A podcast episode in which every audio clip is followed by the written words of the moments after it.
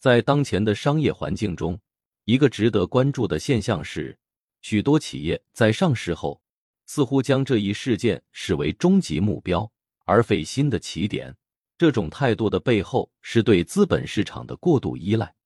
特别是对融资和宽松的减持政策的过分强调，而忽视了对股东长期回报的考虑。这种策略不仅会削弱企业的进取心，还会导致上市公司规模虽大，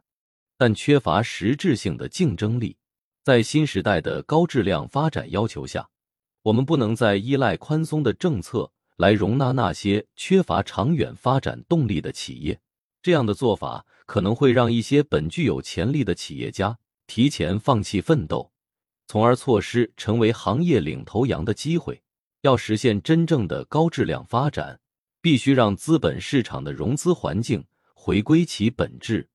优胜劣汰。只有在一个充满竞争的融资环境中，那些真正有实力、有创新能力的公司才能脱颖而出。这种市场环境将激励企业家保持锐意进取，不断探索和创新，以确保他们的企业不仅在国内市场上保持领先地位。而且在国际竞争中也能占据一席之地。为此，需要调整和优化现有的政策框架，鼓励企业重视研发投入、管理创新和市场拓展等方面，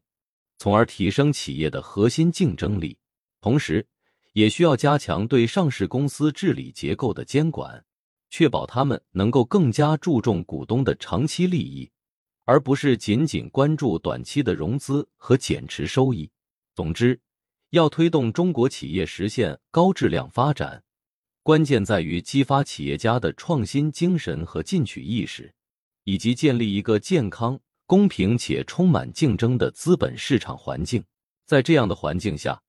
那些真正优秀的企业才能涌现出来。为中国乃至全球市场带来更多高质量、具有世界级竞争力的产品和服务。